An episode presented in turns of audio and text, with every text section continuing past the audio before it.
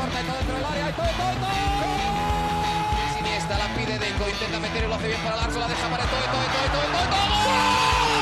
No puede apoyarse Juli, que balón acaba de meter para allá. Valenti, Valenti, ¡gol! Corta de Limar, la pone por dentro Andrés, Andrés la juega. ¡Qué golazo! ¡Qué gol! Sí, un regate, mira el segundo el disparo, el rechace tiene que llegar. ¡Gol! Del Barcelona.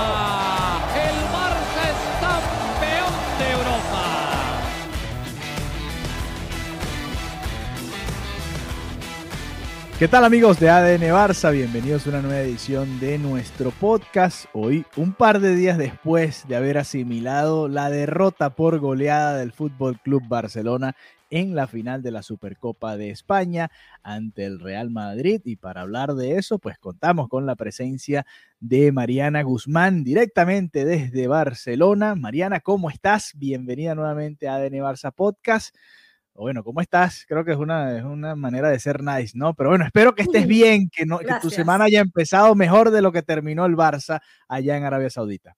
Hola Alejandro, te oigo motivado. Qué manera de iniciar el podcast con energía. Me da risa porque ayer no podíamos grabar y yo, bueno, mejor, mejor porque así pasa un día más y así, bueno, no estamos tan temperamentales, ¿no? Con el resultado del, del Fútbol Club Barcelona. Venía yo con una tendencia de, oye, esto ya no me está gustando, esto no está bien. Y en, y en, el último momento tuve un giro, Alejandro, porque grabamos sí, sí, sí, una previa y yo tuve un giro porque yo, en medio de todo, siempre tengo fe en mí. O sea, yo hasta las circunstancias, exacto, yo hasta las circunstancias más adversas suelo tener fe. ¿Y qué pasó? ¿Qué pasó, Alejandro? Me ilusioné, grabé una previa pensando en que, bueno, es un clásico, cualquier cosa puede pasar. Uh -huh. y, y, en efecto pasaron cosas, en efecto pasaron varias cosas, pero, pero no, no pensé que sería el resultado final tan, tan abultado, ¿no? Sinceramente, eh, pensar en un 4-1 a, a, favor del Madrid no lo tenía contemplado ni siquiera mentalmente. Pensaba que si podía ganar el Real Madrid, bueno, podía ser una diferencia mucho más pequeña y, y me queda una sensación donde no, yo, yo, ni siquiera tuiteé, fue así como, mira, es que no, no tengo nada, o sea, no tengo mucho que decir, decir, no tengo nada que, que aportar fue un partido, mm, yo creo que cualquier persona que siga al, al Fútbol Club Barcelona es un partido que no quieren ver más, o sea, no es un partido que no quieres ver repetido, es un partido que quieres olvidar. Y, y fue así el caso, ¿no? Pensar que, que, bueno, ya me darás tu, tu perspectiva sobre esto, pero al final fue un repaso, fue un repaso del Real Madrid, fue un partido en donde se vio que un equipo tenía más hambre que otro, más orden que otro y que tenían un plan o un planteamiento que se ejecutó de una mejor manera. Entonces, no sé, eh, era una oportunidad especial, como lo habíamos dicho, para ganar lo que pudiera ser el único título, lo que pudo haber sido el posible único título de la temporada y terminó en esto, ¿no? En, no me gusta la palabra humillación en el ámbito del deporte, pero creo que fue el diario Sport que, que sí, déjame confirmar que, que fue los compañeros de Sport, sí, decía, una derrota que exige tomar decisiones, humillados. Yo odio esta palabra en relación al deporte, porque yo creo que no, en el deporte no, no cabe, ¿no? La humillación. Bueno, Sin creo embargo, que el 2-8 puede ser, el, este 1-4, bueno, es una bueno, derrota dolorosa y ya. Humillación es una palabra muy fuerte, ¿no? Igual sí, sí, creo sí. que puedo entender la, la, perspectiva y decirte que la prensa, no solamente la catalana, pero la prensa mundial ha sido bastante severa con el Fútbol Club Barcelona y con esta derrota. Por ejemplo, el titular que te acabo de comentar en la portada, de, de Sport, Super Knockout en Mundo Deportivo, eh, resultado miserable para Xavi y el Barça en el Daily Mail.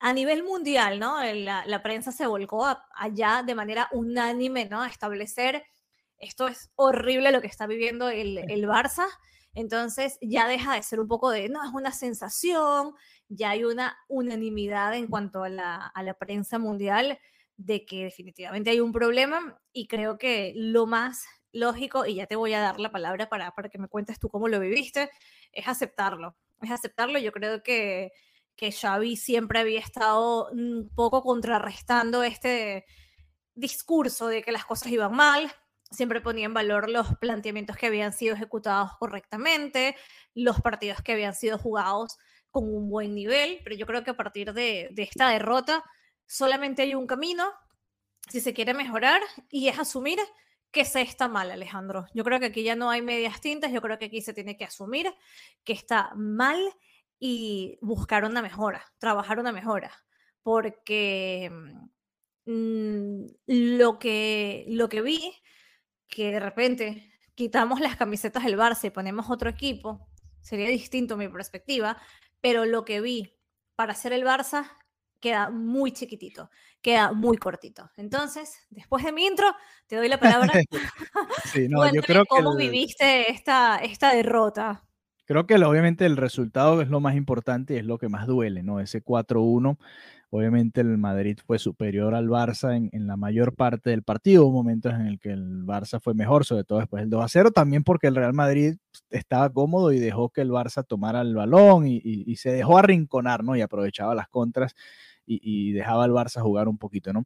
A mí lo que me dolió más, a ver, o cómo plantearlo, hay partidos me hubiese dolido más si hubiese perdido por poco, creo, porque uno queda con esa sensación de que se pudo haber ganado. Aquí realmente desde el gol de Rodrigo, es más, desde el penal ya yo dije, está complicado que el Barça le remonte dos goles otra vez al Real Madrid, ¿no? Porque cuando había descontado Lewandowski, daba la sensación de que el equipo se podía venir a más y que porque estaba jugando mejor el Barça en ese momento, tuvo varias ocasiones, llega el golazo de Lewandowski, fue todo lo contrario, el Barça entregó el balón y no volvió a atacar, sino ya después que, de, que había caído el 3-1 por ese penal que ya vamos a comentar más adelante.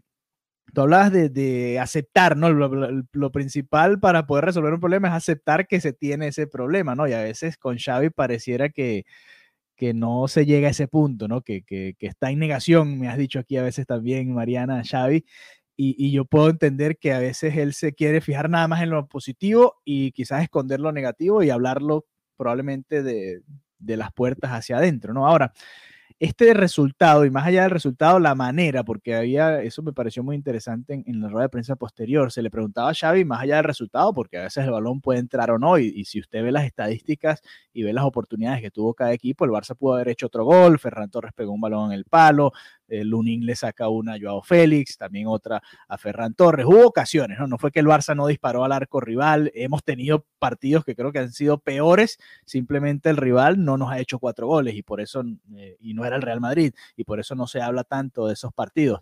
Pero eh, ha habido momentos en los que el Barça ha jugado peor, diría yo, de lo que se jugó ayer, aunque ayer hubo muchos momentos de mal juego, sobre todo después de la expulsión, que fue terrible y que nos ah, dejó. no, pero la expulsión, que fue lamentable, además, pobre Araujo, porque al final es un jugador donde todo le salió mal.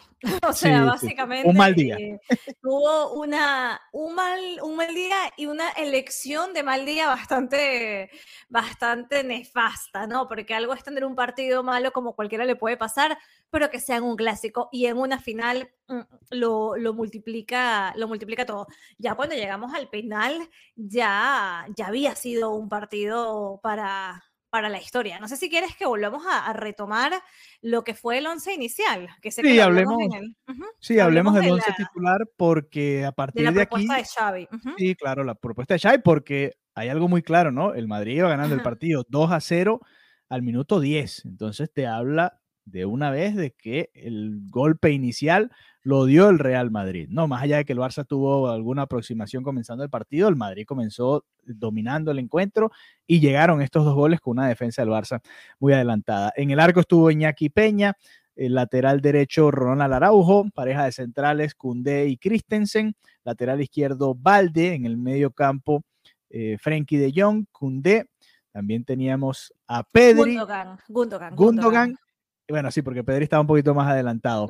Eh, Pedri un poquito más adelantado, Ferran Torres y eh, Robert Lewandowski, ¿no? El once titular. Y Sergi Roberto también hacia el medio Sergi Roberto también en el medio campo, que era una de esas posibles variantes, ¿no? Lo habíamos comentado en, la previa y, yo pensé que iba a jugar Joao Félix desde el comienzo, para serte honesto.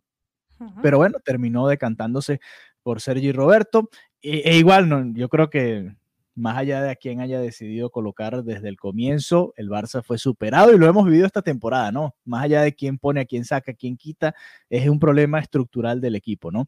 Y los primeros dos goles, hay fallas desde el medio campo en el momento en el que se pierde el balón, la defensa que sale mal a la chique y el portero que se queda atrás, todo mal y el Madrid nos hizo dos goles en 10 minutos y yo te digo algo, el Madrid nos perdonó hacernos el quinto y el sexto cuando nos expulsaron a, Ronald Araujo porque el balón no quiso entrar y el Madrid también medio bajó el pie, sacó el pie del acelerador un poco, ¿no? Esa es la realidad. Mira, el inicio fue durísimo. De hecho, cuando vi esos dos goles dije, este partido se me va a hacer bastante largo porque si ya pasó esto en los primeros minutos, no quiero imaginar cuál puede ser el resultado final. Pero ojo, eh, la defensa, Alejandro, está para, para morirse, ¿no? Para llorar en posición fetal. y no hay variantes, no hay a quién meter ahora, ese es el problema. Los errores, sí, los errores en la defensa. Eh, era como si no hubiera una defensa, ¿no? Era como un camino libre, fluido, para que el Madrid pudiera tener el balón y llegar. Y, y, es, y es que solamente por ver el resultado, te das cuenta, ¿no? Ojo, ¿qué pasó ahí? ¿Cómo salieron? Y esto siempre lo habíamos dicho, hay que salir con esa hambre, hay que salir con esas ganas, hay que salir enfocado. No sales enfocado, no sales con hambre si en los primeros 10 minutos te meten dos goles. Hoy, por cierto, hubo una reunión, bueno, se reunieron en el vestuario, Xavi por lo general no habla después de los partidos, me imagino, y, me parece una decisión inteligente porque claro, estás tan caliente que puedes decir cualquier barbaridad, ¿no? Y puede también no solamente lo, no solamente él, sino también los jugadores, se te puede salir un poquito de las manos. No se habían dicho nada, habían vuelto o volvieron a Barcelona y, y hoy, bueno, ya se tuvo que tener esta charla en donde también eh, el cuerpo técnico asumió responsabilidad y hay un consenso en que esto es lo que hemos visto en bastantes partidos, falta esa garra, ¿no? Falta eso, esas ganas, no sé, esa necesidad de, de, anotar, esa necesidad de defender, de, de defender el escudo, quiero decir. Entonces, por lo menos a día de hoy, se admite, por lo menos a nivel interno, que hay un problema y que faltan ganas, pero te lo digo, Alejandro, 10 minutos y el Madrid hace dos goles y deja muy mal parado a, a, todos, sinceramente, a todos, en especial, por supuesto, a la defensa del Barça. Sí, no, y, yo te digo algo, para como comenzó el partido, para el momento en el que descuenta Robert Lewandowski, yo digo, bueno, 2 a 1, quedan 70 minutos de juego aproximadamente. A ver, la final está abierta, mucho más abierta de lo que yo me imaginé cuando Vinicius marca el 2-0, que el Barça parecía que no encontraba la manera de, jugarle a este Real Madrid, ¿no? Por eso yo digo, eh, hubo dos, como dos finales, ¿no? Hasta el gol de Lewandowski y después del gol de Lewandowski, que el Madrid vuelve a tomar la pelota, que prácticamente en el siguiente ataque, porque eh, fueron algunos minutos después, el gol de Vinicius de penales al 39, pero mientras la celebración de Lewandowski, más la polémica con el penal, las reclamaciones y todo esto, realmente no pasó mucho tiempo entre el gol de Lewandowski y el penal, ¿no? Una jugada del penal de, Araujo a Vinicius. A partir de aquí, como que el Barça no se, no se la creyó más, ¿no? Que es lo que a mí también me duele un poco, ¿no? A ver, todavía quedaba mucho partido. Era, era, o sea, más allá de que te marcan el 3-1, todavía te quedan 60 minutos más el descuento, una hora de fútbol como para que tú le puedas hacer dos goles al rival.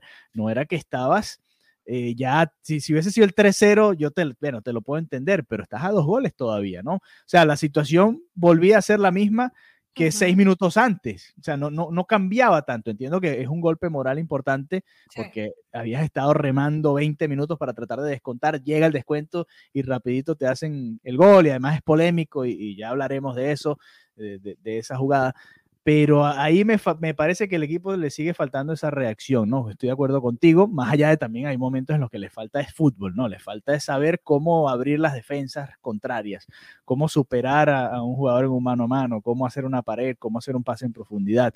Ese tipo de cosas también están faltando, además de la garra. Yo veía al Madrid presionando cuando iba ganando 3-1, 4-1, y veía al Barça cómo presionaba cuando el partido estaba 3-1 y yo digo, pareciera que fuera al revés, ¿no? Que es el Madrid el que está perdiendo por dos goles y que está buscando la manera desesperada de quitarle el balón al Barça. Y ahí es donde creo que se ha perdido un poco esa hambre, ¿no? Y, y, ahí es donde el entrenador también pudiese apretar un poco más, además de todos los eh, movimientos tácticos y todo lo que puede hacer, ¿no? Las variantes que, que se puede inventar el entrenador en estos momentos. Pero es también devolverle un poco eh, ese fuego, ¿no? Esa garra, porque viene la Champions. No te puedes dormir en la Champions cualquier equipo ya están, dormidos, Alejandro. Están dormidos, están dormidos. Eh, sí, coincido con, contigo, ¿no? Al final parece mentira. No sé si es un tema que de verdad le falta garra, porque no habría una razón, ¿no? Para que salgas en un día de una final contra el Real Madrid sin esa hambre para mí hay que, hay, que, hay que analizar muchas cosas. Obviamente la figura de Xavi es la grandísima señalada y, lógicamente es el entrenador. Siempre he sido muy de respaldar a Xavi porque creo que, que hay un problema que tiene que ir más allá. O sea, además de, de Xavi hay otro problema u otros problemas en plural, pero mm, había una crítica constante que creo que, es totalmente acertada y es como, ¿cómo es posible que estos sean los resultados que se puedan sacar con una plantilla de estas características, ¿no? Porque, por ejemplo, vemos al, Girona que no tiene estrellas, que, tiene básicamente un poco de lo que en otros equipos necesariamente no era lo más vistoso, ¿no? Sí. Eh, y cómo con un mensaje, con un trabajo que además del entrenador, habrá un conjunto de cosas pero ahí ves la contraposición de cómo algo puede funcionar con poco y cómo en este caso con lo mucho, porque independientemente de la situación económica, el Barça ha podido hacer maravillas para lo mal que está.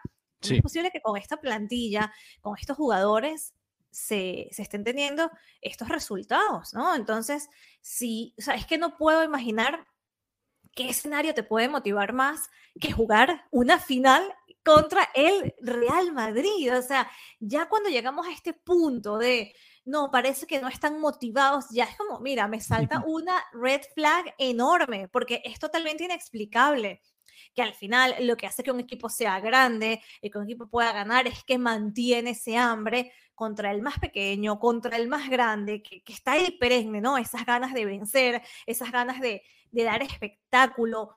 Y aquí vimos todo lo contrario, ¿no? Era un, equipo que mm, no, o sea, tuvo momentos mejores que otros, pero no hubo en un momento ni siquiera espectacular.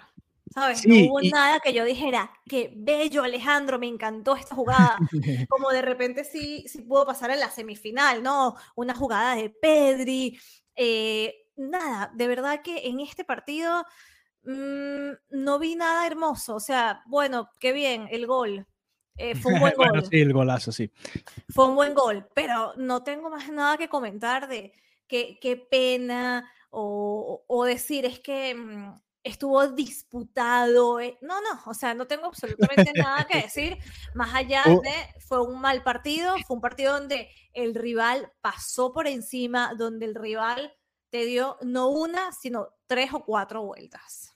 Sí, al final también, sobre todo en la segunda parte, ¿no? En la primera mitad hay, cositas y detalles, ¿no? Que quizás te cambien. Ferran Torres estrella un balón en el poste apenas justo después del 2-0. Eso quizás hubiese cambiado un poquito la sensación eh, del partido. La expulsión también viene de dos jugadas que son raras, ¿no? Porque no son dos faltas fuertes de Araujo, sino es un penal y la reclamación, porque la amarilla viene por la reclamación, no por la falta sobre Vinicius. Y después la, segunda amarilla creo que es más eh, que el árbitro ya lo tenía, lo tenía listo. Con la primera que hiciera Araujo se la iban a sacar y se veía clarito, ¿no? Que, el, uruguayo no estaba dentro de sus eh, cabales y fíjate que le mueven, le mueven el balón y le termina pegando sin querer. Creo que era Vinicius el que tenía el balón. Y, era falta, claramente. Para mí no era de amarilla, pero era falta y termina cerrando el partido con esa expulsión. Ahora, rapidito, antes de seguir, ¿te pareció penal sobre Vinicius? ¿Sí o no? Porque hay mucha, mucha polémica con el agarrón. Eh, Araujo le pone la mano izquierda, si mal no recuerdo, sobre el hombro izquierdo a Vinicius y creo que lo jala, es lo que entiendo de lo que yo pude ver de la jugada. A mí me parece penal, pero me parece que hay muchos de estos que no pitan en, diferentes circunstancias, ¿no? No, para mí, para mí es un penal, claro. O sea, no, no, no hubo un momento donde pensara que no fue, no fue correctamente señalado. Para mí, esa acción es penal y si en algún momento no se pita como penal, es un error. para mí es un error, eh, para mí es un penal, es un penal claro y es como, uy, de verdad, justo hoy Araujo. de verdad vas a hacer esto. Ahí te ves cuando ya estaban superados, ¿no? Al final que, me dio risa porque yo en la previa que hicimos, yo, y que bueno, Bellingham eh, es el hombre que hay que temer porque Vinicius es parte del pasado.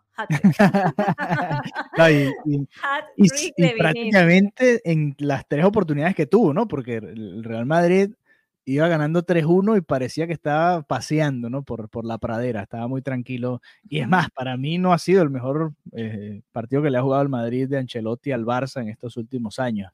Creo que le ganó sin demasiadas dificultades a este Barça de Xavi y creo que eso también es preocupante, ¿no? Porque una cosa es que el rival juegue un partidazo y tú tengas que decir, bueno, mira, el Madrid jugó espectacular y el Barça poco pudo hacer, ¿no? Yo creo que ni siquiera fue así, fue el Barça mismo que, que lo terminó poniendo en bandeja de plata, más allá de que el Madrid fue mejor, y que y, le permitió sacar esa ventaja tan amplia que duele tanto, que es un golpe tan fuerte, ¿no? Eh, para el barcelonismo en este momento. Te quería preguntar, para ti, en este punto, ¿qué debe pasar? ¿O qué te gustaría que pasara con Xavi Hernández? ¿no? Porque esto es un punto, un trending topic, ¿no? Todo el mundo habla sobre la continuidad o sobre qué debería ser. De hecho, hay un ya comienzan a sonar nombres en el vestuario. y más hoy que despidieron a Mourinho por allá en la Roma, ¿no?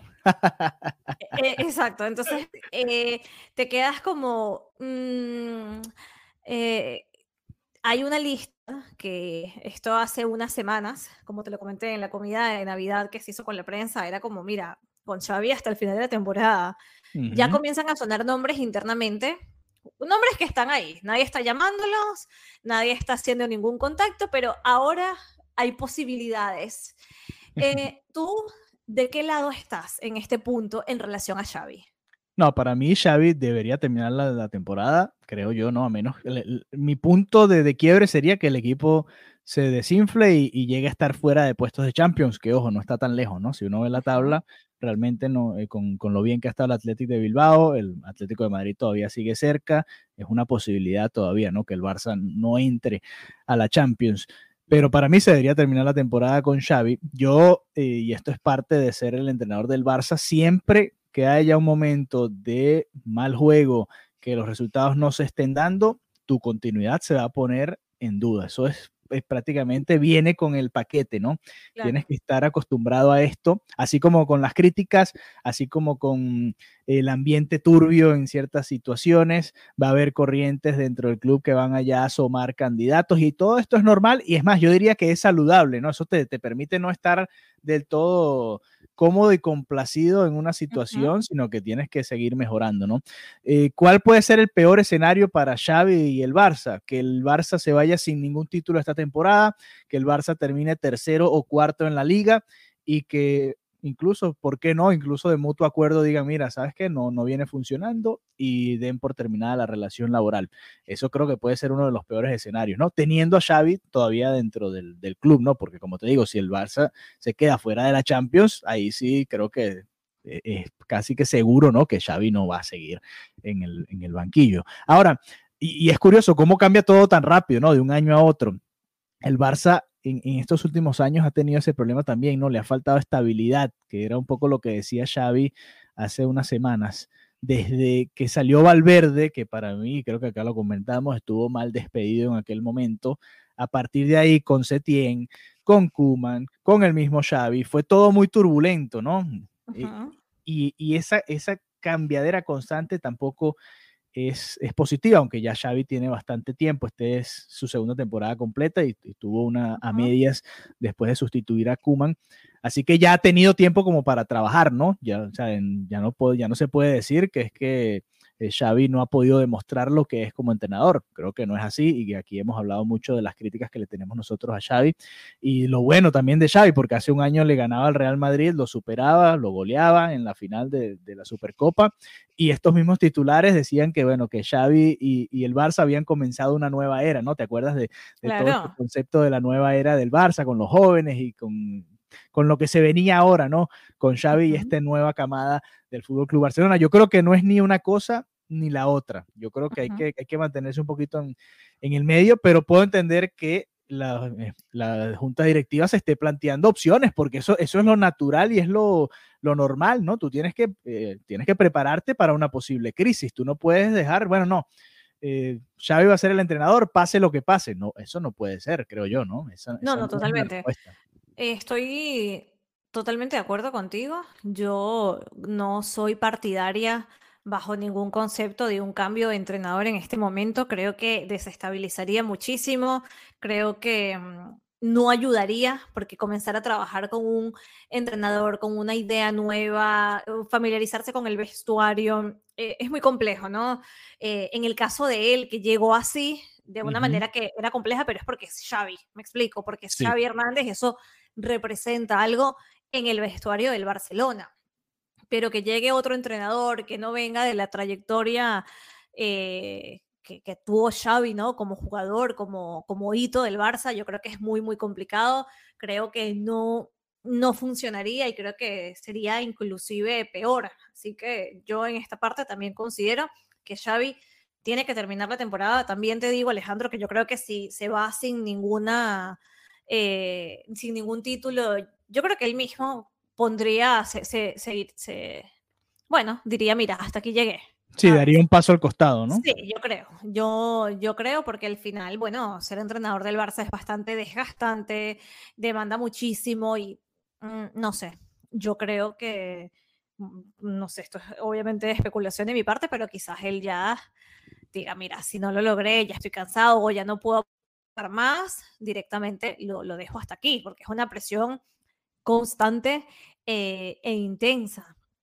Pero, pero sí, yo pienso que Xavi debe, debe seguir y que en este momento el, el, entrenador acorde, independientemente de que las cosas estén saliendo tan mal, espero que puedan mejorar, que se le pueda dar una vuelta a la situación, pero yo creo que es necesario que por ahora no hayan más cambios. No creo que pueda beneficiar en ningún sentido que, que saquen a Xavi, que lo desvinculen y, que sea otro momento para, para, el Barça complicado, además que económicamente tampoco es viable.